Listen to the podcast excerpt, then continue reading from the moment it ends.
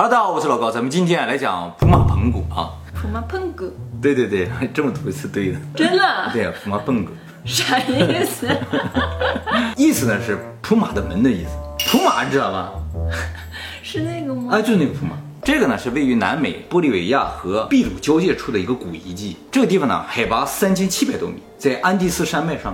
这个安第斯山脉海拔三千多米的地方，我们以前提到过一次。我们在讲永生那个视频里边提到说，第三名能活三千年的那个草亚莱达，长得像苔藓一样。哎，那个东西长在这儿。那么这个古遗迹呢，是目前地球上最大的石头遗迹中的一个。距今多少年？这个呢是一个考古学上争论点。考古学家认为呢，这个地方应该是两千年前。为什么这么认为呢？并不是说测出来的。现在用那个放射性定年法来测的话，这石头都几千万年前。但是呢，这个地方原先是印加帝国管理的地方，那印加帝国大概是那个时候，所以他们猜测这个遗迹就是那个时候。但是呢，当地人明显表示不同意，因为在当地传说中，这个地方是一万七千年前建。这个一万七千年前呢，就是公元前一万五千年。公元前一万五千年，我们也提到一次，就是以前讲那个狮身人面像的时候，说这个狮身人面像很有可能是公元一万五千年前建。还有土耳其的戈贝克利石阵，那个是一万两千年前。这些巨石的文明啊。都是那个，大概就在那个时候，金字塔也推测有可能是那个时候建的，因为在公元一万五千年前，猎户座的那个位置正好和金字塔三个对上，嗯，所以推测是那个时候。这些大石头啊，方方正正的，现代人一看的话，一看就是水泥做的，对不对？但是呢，这些不是水泥的，这是安山岩做的。安山岩是一种特别硬的岩石，它呢属于快速凝结的火山岩，慢速凝结的火山岩就是花岗岩，哎，这两个都特别的硬。安山岩的硬度呢，大概在六到八度之间。这块的安山岩是最硬的，有八度。钻石是十度。目前已知能加工这个的，就是钻石。好，我们知道它是什么材质了，我们再回来看这些石头啊。这石头啊，还有好多这个 H 型。爱马仕啊，对对对，就跟那爱马仕标志一模一样的。金字塔虽然很多块啊，但是最大的一块六十吨，这好几块一百吨，你说。而且每一块啊，我说了不是水泥嘛，也不是铸成，也不是焊接在一起的，它都是一块岩石雕做成。从哪拿来的石头？哎，这也是一个问题。经过调查，这些石头呢，都来自于一百多公里之外的一个地方。那跟金字塔很像。哎，很像。我不知道为什么古代人啊，尤其这巨石文明，都喜欢干这事儿，就是不在当地挖石头，都到一百公里啊，好几百公里之外把石头运过来。哎，这个地方也是。但是呢，不可思议的事情就在这儿了。金字塔现在说怎么建，各种各样的研究觉得最有可能就是用浮力，用尼罗河的河水把它漂过来，是吧？但这个在海拔三千七百多米，飘不过来，没河。所以说金字塔也不是用浮力建，呃，只是我们现在的智慧理解的话，应该是用河水漂过来。那么这个不能用水力的话，那怎么办？猜啊，那可能就是最原始用滚木，就是地上放些原木，然后把石头垫在上面，一点点往前拖，然后再把木头搬到前面去，然后再往前拖一点，再搬上去。但是这个也说不通，为什么呢？因为它在海拔三千七百多米，这个地方方圆不是一百公里，几百公里之内一棵树都没有，荒凉。啊，对，那个地方长雅莱塔嘛，就是那种苔藓的地方，没树，你还得到好几百公里之外去伐木头，把那木头搬过来，一个个搁这滚着，那不可能啊！而且一百吨啊，有车也不行。现在咱们那些拉货的大车，十吨、二十吨的大车都算是大的，这个一百吨，用咱们现在的这些车想给拉一百公里都没可能。所以这些人怎么把这些东西从一百多公里地方运过来是个谜，这是第一个谜啊。第二个谜，我们再看这个石头啊，你看这个石头哈，切的方方正正的，经过仔细测量的啊，面和面的夹角标准的九十度。这个石头我们刚才说了，特别的硬，你想给它加工成这样是特别难的。感觉很像灌注出来的东西，那，就就像是水泥铸出来的东西，是吧？哎，但是不是，就是一块块大岩石，吭吭吭切成这个样。现在加工这个石头有两种方法，一个是用激光，第二个呢就是用钻石刀，在一个圆盘上镶满了钻石，然后钻啊一点点这么磨啊，磨个几个小时，磨几天给它切开这样。而且你就算是用钻石的刀具去切它，你得有相当大的力量。才能压住它，把它往下切，哪有那么大力量？现在都用液压，那时候也没有。而且咱们现在切割东西都是小啊，小石块或者什么的，它这一个面儿好几十平米，边长八米、六米这样的，五十平米，哇，切过去，多大的机器能这么切？更不可思议的来了，这石头上有些洞，就是他们在这个安山岩上面打出了圆孔，哦，这个现在来说超难的，这么粗的金刚钻钻过去才行。你想在里边打磨是没有可能的，怎么钻出来这个孔？越看越像是水泥件儿，对吧？这个东西是干嘛用的？不知道啊，问题就在这儿，究竟干什么用的？我们一会儿再分析啊。这是大孔，还有小孔，嗯，这小孔就更难。小孔啊，你得用这种小的金刚钻，强大的力量啊，这么往里压才能压出来。而且猜测那个时候是用什么工具的啊？那个时候这个印加文明啊，是用这个石器，根本不可能有这么细的、这么硬的东西啊。再一个，主要加工小的东西用鸡骨头，那个年代的鸡可能好骨头特别好，而且呢，上面还烫了很多的这个纹路啊，嗯，这槽儿都一样深，像烫这个也特别难。那么就以现在这些石头散落的感觉来看的话，它们原先应该是一个整体的，而且这些石头上都挖了些孔啊，挖了些槽啊，感觉好像就是原先要拼接它们的。乐高，哎，没错，你就是从高空看的话，或者从远处看，就是散落了一堆乐高块儿，外星人的积木，哎，有点这个感觉。考古学家在这个地方研究了很久，直到今天也不知道这个东西是怎么造出来，也不知道这个东西用来干什么。但是呢，当地人说了，哎，我们知道是在一万七千年前，从天上来了一伙人，一伙巨人，他们建造的。而且人家强烈强调一下，这伙巨人不是自己搬的，这伙巨人啊有超能力，嗯，他们让这些石头飞起来，自己拼接在一起。建这个东西干什么呢？说建了这个东西可以造人。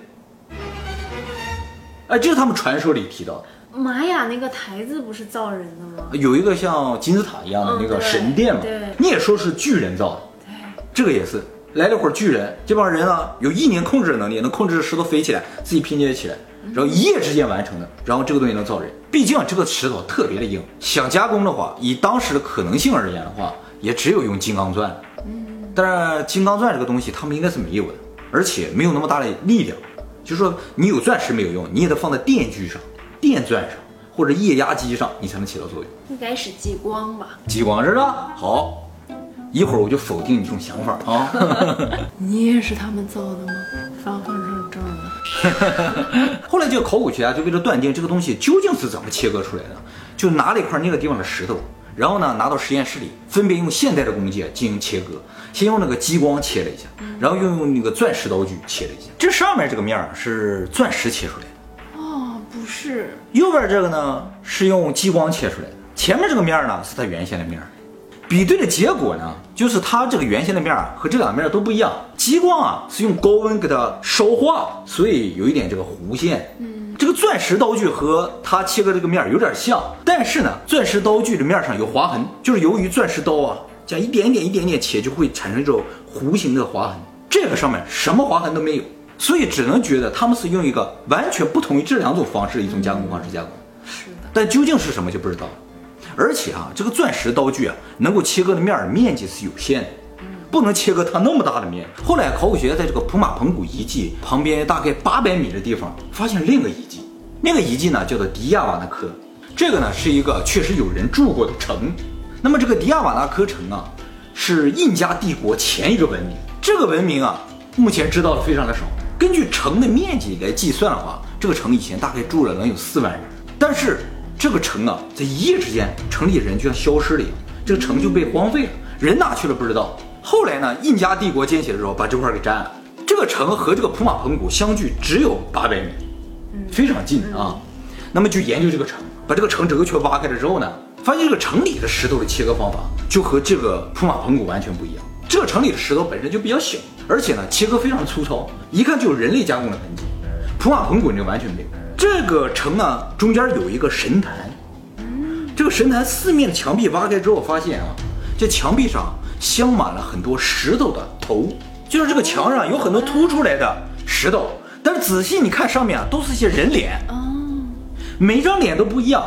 按照印加帝国的这个流传下来的这个说法啊，这个墙呢叫做神神的墙，嗯，就是这上面的脸都是神的脸。对，但是现在考古学家认为啊，这些不是神的脸，而是世界各地人的脸，就是比如说黑人呢、白人呢，哦啊，因为各种特征都有。哦哎，最神的是里边有这么一张脸，哎，这张脸和其他所有脸不一样，它是白色的，但这明显呢是个外星人的脸。灰人，呃灰人的脸。那这不就符合神神的脸这种说法了？这个神坛四面是墙嘛，中间啊立了个柱子，这个柱子啊其实是一个神像啊，就这个神哎，这像不。是那个吗？哎，你一眼就看出来这是什么？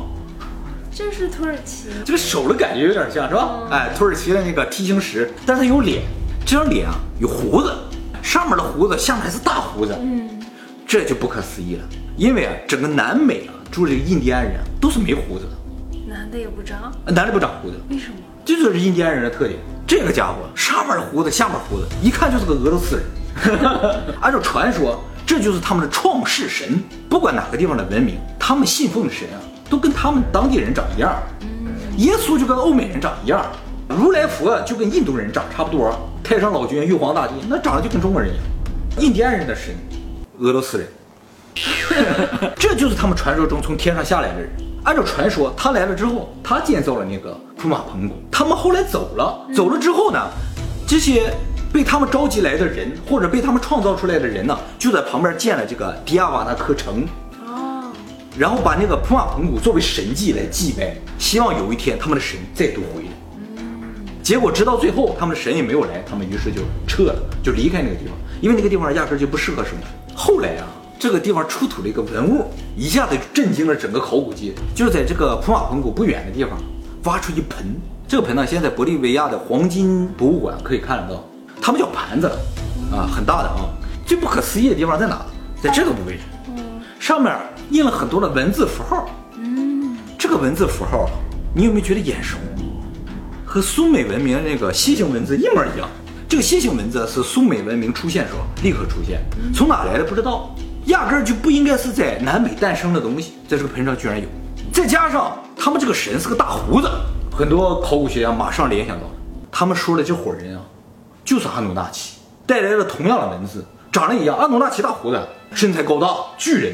所以说，你要说阿努纳奇这个东西就是苏美人他瞎编出来，为什么在南美也出现类似的东西呢？而且不光是南美，北美啊也有关于阿努纳奇的说法。北美那个霍皮族人，我们以前提到过，那霍皮族人他们那个语言里边，管蚂蚁叫阿努，管朋友叫纳奇。他们这个传说中有一个神，就叫蚂蚁的朋友阿努纳奇，说这帮人是在地下的。那么既然不知道这个东西怎么建的，那至少应该猜测一下它是干什么的。于是呢，他们就把这个地方的石头啊，都经过精密测量之后啊，造了一个缩小版的模型。然后这样的话，你就可以拿起来拼一拼，看看它能干什么。发现这些石头啊都是能够完好的切合在一起的。真的。哎，就特别像咱们那个木匠活拼接起来，一个楔子一个楔子，就是拼成一个完整的柱。说这也许是一个门的这个门梁，然后这边有个超大的门呢。这些梯形石啊，其实都是为了镶住这个门的这个荷叶，每一块都一百吨，这门得多大？还有一种猜测，因为它能拼成一个条嘛，就特别像什么呢？像个轨道啊，有可能是什么东西要在上面跑。后来呢，在这个南美这个地方还发出来一个东西，很精致啊。啊，像个鸟，但也像个飞机，就把这个东西一比一放大做了一个，啊，能飞。你给它装个引擎，只要有喷射的东西，它就能飞。也就是说，它完全符合空气动力学。既然他们有一个类似飞机的东西，他们就猜是不是为了让这个飞机起飞的轨道啊？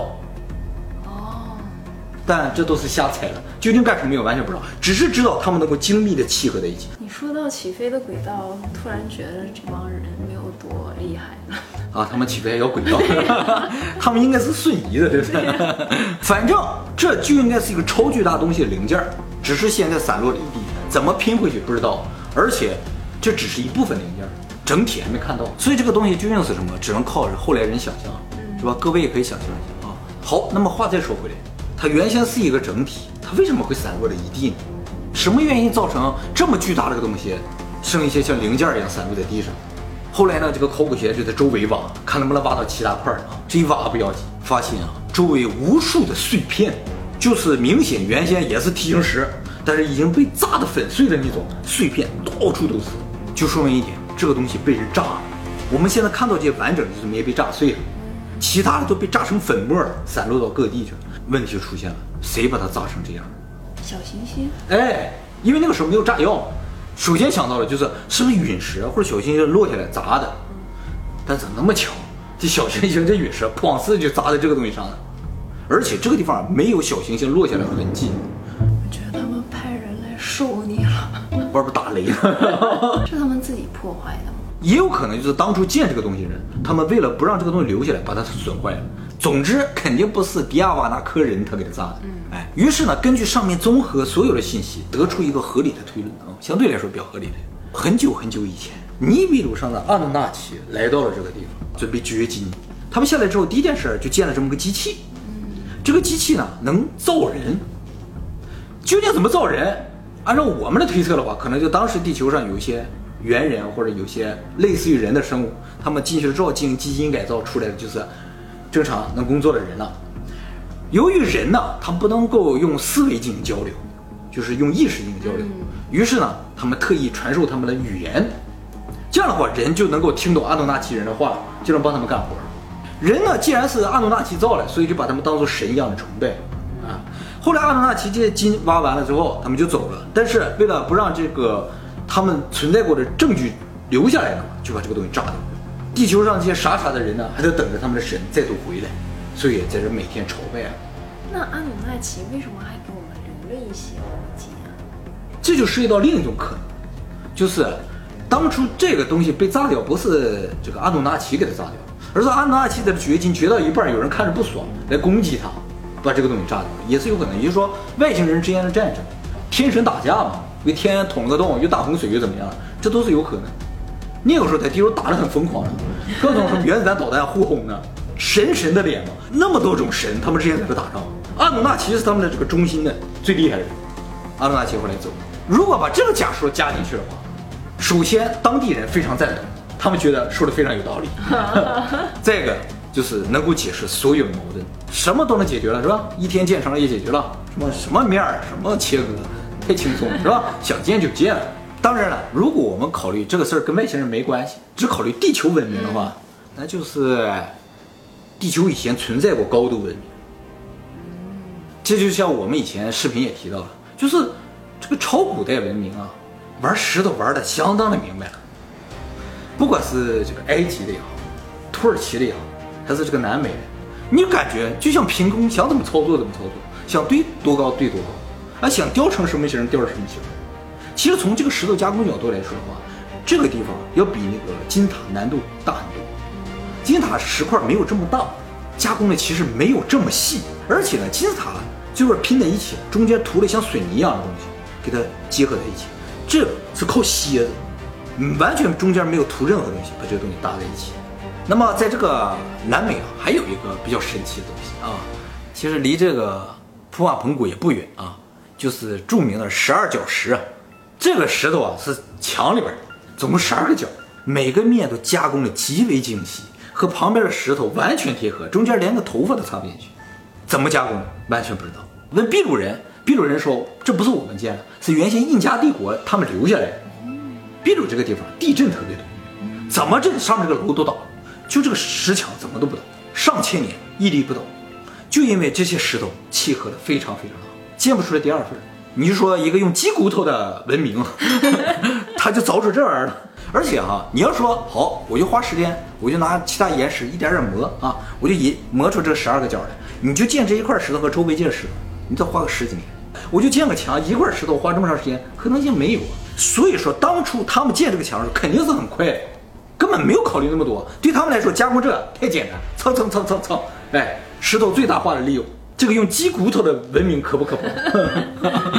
啊，又是鸡不一样。就是鸡的问题，对不对？这个印加文明啊，被西班牙殖民者灭掉了。西班牙殖民者好厉害。